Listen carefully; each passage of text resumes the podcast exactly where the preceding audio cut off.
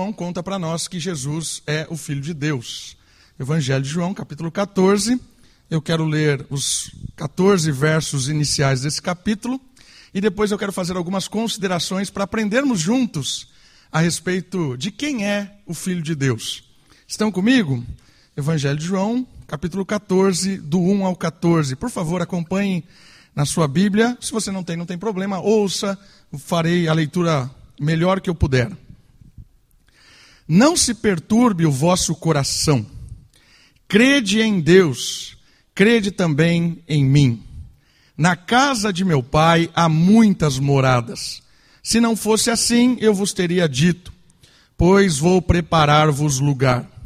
E se eu for e vos preparar lugar, virei outra vez e vos levarei para mim, para que onde eu estiver, estejais vós também. E vós conheceis o caminho para onde eu vou, disse-lhe Tomé. Senhor, não sabemos para onde vais. Como podemos saber o caminho? Jesus lhe respondeu: Eu sou o caminho, a verdade e a vida. Ninguém chega ao Pai a não ser por mim. Se de fato me conhecesseis, também conhecerias meu Pai. E desde agora o conheceis e o tendes visto. Então Felipe lhe disse: Senhor, mostra-nos o Pai, e isso nos basta.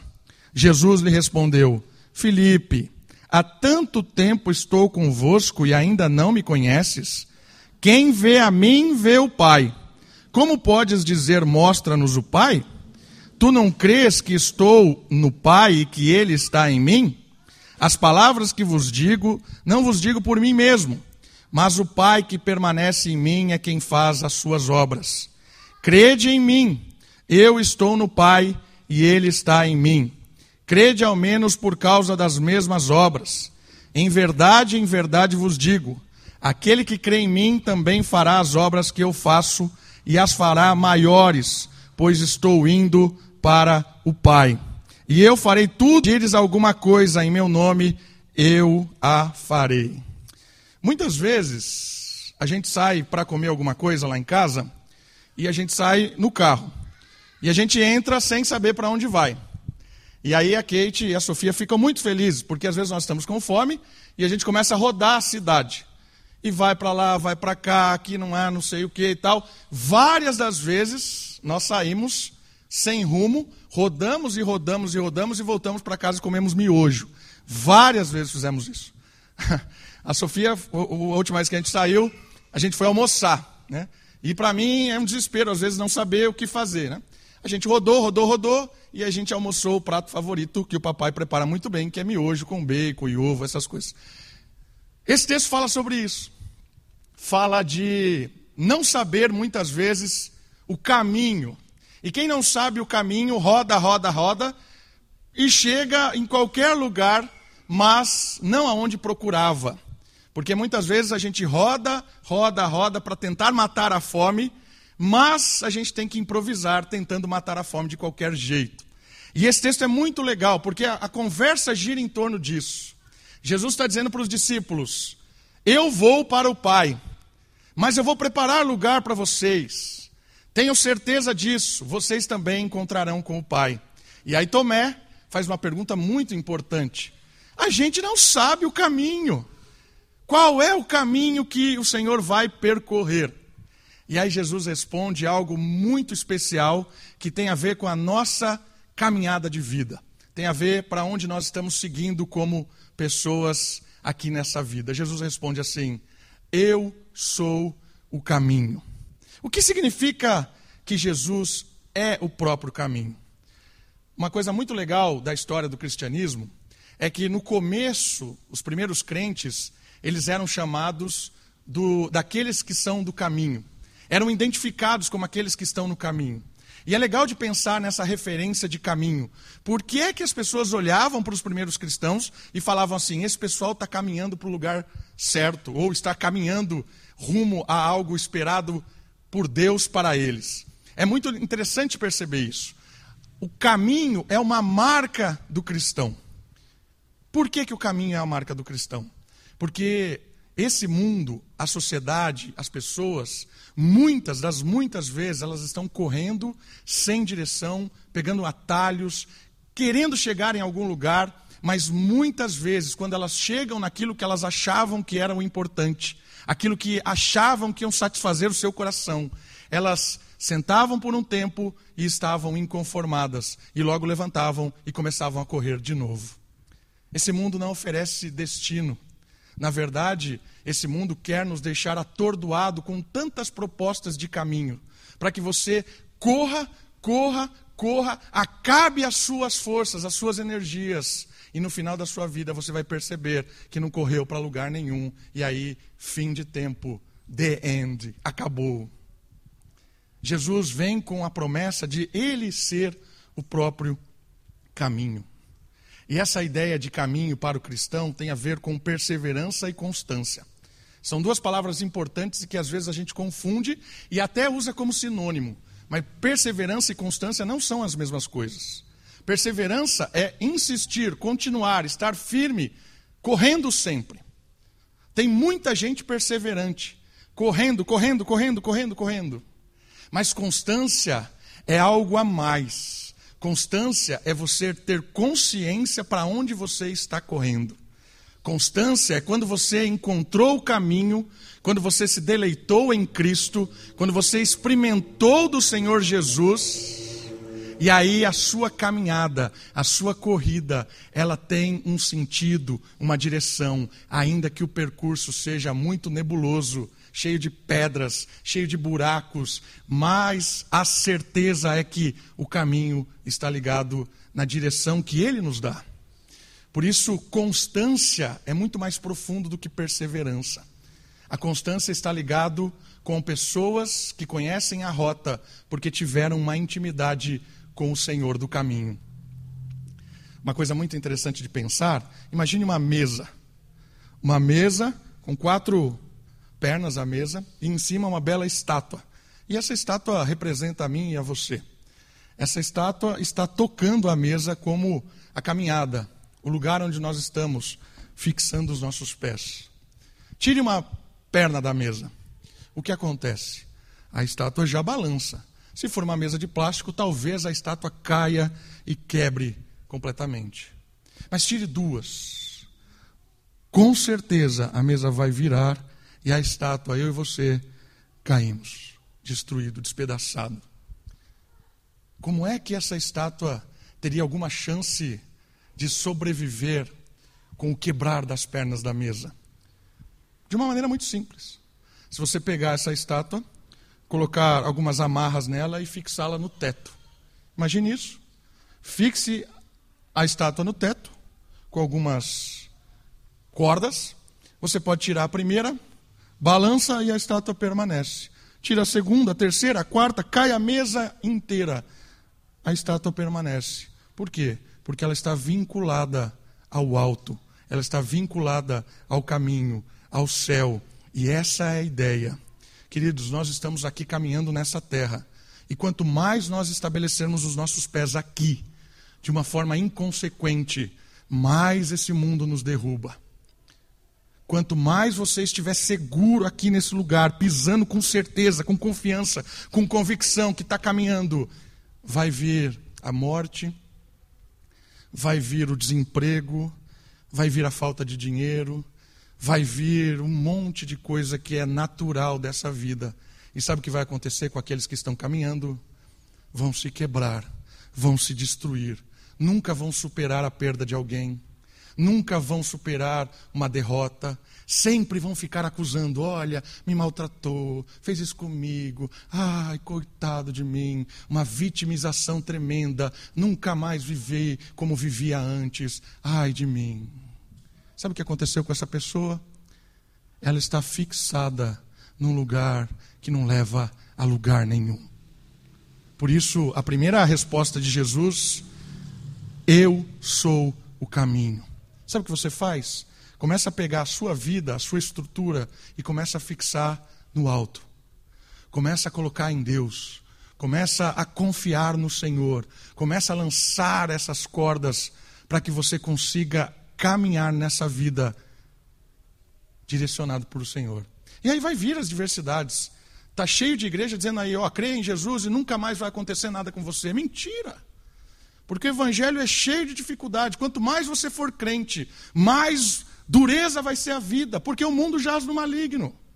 O mundo é cheio de engano, de ilusão, de mentira, de morte. Quanto mais você se fixar em Deus, mais vai balançar a sua mesa. Mas o importante é não estar fixado na mesa, é estar fixado em Cristo, porque Ele é o caminho.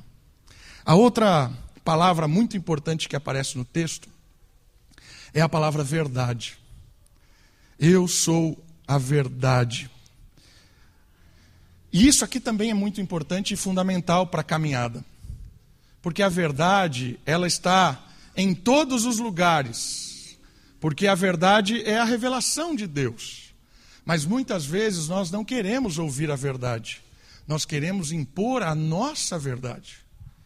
E Jesus está dizendo assim: o caminho e a verdade está em mim. Você quer experimentar da verdade que liberta? Porque você e eu, quando conhecemos a verdade, a verdade é libertadora. Ela nos tira das amarras da mentira, do engano. E Jesus está dizendo que Ele é a própria verdade. Ele é aquele que vai nos revelar o que é correto. Mas isso dói, queridos. Quando a gente começa a ouvir Cristo, começa a doer. Porque Ele vai dizer verdade para você que você não está afim de ouvir. Ele vai dizer verdade para mim que eu não estou muito afim de ouvir. Porque eu sempre fiz assim. Meus pais disseram assim, era convicção da minha família. Eu sempre fiz desse jeito. E Jesus vem e fala que está errado. E aí, o que você vai fazer? O que eu vou fazer? Duas alternativas. Vou continuar surdo para a verdade de Cristo, ou vou deixar que o Senhor do universo, o Criador de todas as coisas, comece a trabalhar no meu coração, na minha mente, no meu caráter, na minha vida. E aí a liberdade começa a brotar. Porque muitas coisas que nós temos certeza que é verdade, apenas é uma ilusão que nos amarra a coisas que não deixa a gente viver em prosperidade, em alegria, em prazer. Deus vem com a verdade para que em Cristo nós conhecemos o verdadeiro motivo que faz com que a gente desfrute uma vida satisfeita. E a verdade, a verdade, ela além de libertar, ela também nos santifica. O texto bíblico diz para nós que a verdade, ela é santificadora. A palavra de Deus é a verdade e a palavra de Deus nos santifica. O próprio Jesus disse isso. Um outro ponto muito importante da verdade é essa questão da santificação pela verdade. E o que é ser santo? Muitas vezes a gente acha que santidade é colocar uma auréola, colocar uma roupa branca e ser intocável, aquele, aquele ser completamente distante, né? algo assim extraordinário. Não é essa a questão bíblica de santidade. Uma questão de santidade é viver uma vida verdadeira. Deus nos chamou para ter uma vida verdadeira. E a vida verdadeira é uma vida santa, justa, correta, íntegra, harmoniosa. A palavra de Deus nos desafia a pensar nessa santidade que vai moldando o nosso caráter. O livro de Hebreus diz para nós que é impossível agradar a Deus e até mesmo encontrar a Deus sem santidade. E o que é que o autor aos Hebreus quer nos ensinar, ajudando a interpretar o que Cristo disse aqui, dele mesmo ser a verdade? O autor aos Hebreus está dizendo para nós o seguinte: esse mundo, o sistema aqui imposto, o dia a dia em que a gente encontra, ele está repleto de mentiras. Repleto, cheio de mentiras. E de onde veio essas mentiras? Essas, essas mentiras foram semeadas, segundo a parábola que Jesus contou, pelo próprio inimigo. Se você olhar a história bíblica, lá atrás o inimigo brotou insegurança no primeiro casal, o inimigo brotou várias novas, ah, no, várias novas verdades de como cuidar da criação, de como se relacionar em casa, de como ser um, um cidadão. É o inimigo brotando supostas verdades, novos conceitos. E isso foi afastando cada um do ser humano da divindade, afastando as pessoas de Deus. E quanto mais nós vamos nos afastando de Deus, menos nós somos o que temos que ser. Quanto mais nós apresentamos a, a, a oração, a leitura bíblica, a devoção, o, o interesse no Senhor, mais nós nos tornamos humanos. Quanto mais distante de Deus, desumanos. É isso que o inimigo semeou lá no começo. O inimigo semeou coisas que nos afastam do Senhor. Por isso que a verdade, ela vai começar a trabalhar na nossa vida, nos libertando da morte. E o que é que nos mata? O pecado.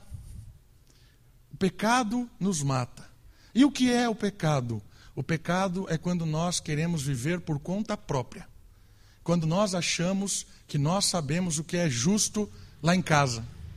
Quando nós achamos a maneira certa para administrar o nosso comércio. É eu que decido. É eu que ponho a regra aqui, porque o comércio é meu. É eu que defino como eu vou cuidar do meu corpo, porque o corpo é meu. É eu quem vou administrar as minhas finanças, porque o dinheiro é meu. É eu, eu, eu, eu. Isso é morte. A primeira morte aconteceu assim.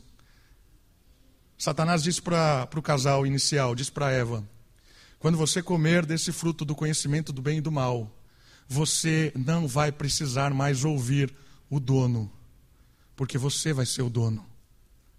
Autonomia, própria lei. Você decide, você será como ele, você será o detentor da vida e da morte. E aí isso encantou Eva. Queridos, quando Jesus diz para nós, Eu sou a verdade, Ele está dizendo para nós o seguinte: Eu trouxe para você um guia para experimentar o que é bênção nessa vida. Eu trouxe um guia para você, uma revelação do próprio Criador, para dizer para você como é que o seu comércio funciona. Como é que a sua escola, os seus estudos devem acontecer.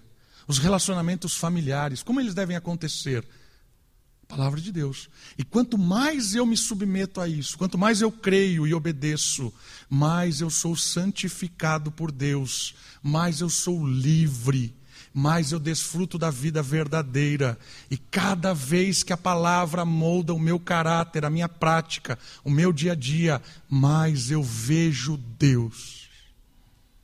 Eu vejo Deus nas pequenas coisas, eu vejo Deus na hora da aflição, eu vejo Deus na hora da separação. Eu vejo Deus na hora que a pedrada vem e acerta. E isso literalmente. Porque o primeiro mártir, aquele que morreu, primeiro que morreu no cristianismo para defender a verdade, morreu com pedras na cabeça. Foi Estevão. E ele dizia enquanto as pedras atingiam: Eu vejo o Senhor.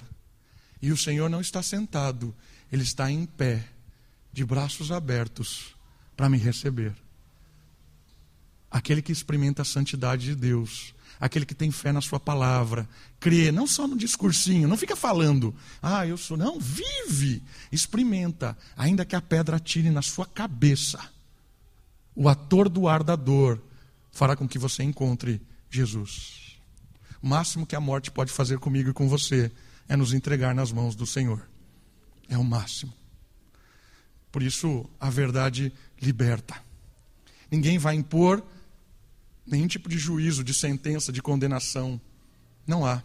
Porque aqueles que estão em Cristo Jesus passaram da morte para a vida e não entram mais em juízo. Percebeu como a gente perde o medo das coisas? O medo de viver? O medo de pessoas que são importantes? Porque o máximo que elas podem nos ameaçar é com a morte. E Jesus disse: Eu sou a vida. A última palavra é vida. Caminho, verdade, vida. E é muito legal o texto bíblico, porque o texto bíblico faz uma diferença de dois tipos de vida. O texto bíblico foi escrito no Novo Testamento em grego. E grego tem dois tipos de vida: a vida bios, que é da onde vem a nossa palavra biologia, o estudo da vida. E a outra palavra para a vida no Novo Testamento é zoe, que é vida espiritual. Todo mundo que nasce tem bios, mas todo mundo que nasce não tem zoe, porque nasce com a vida apenas biológica.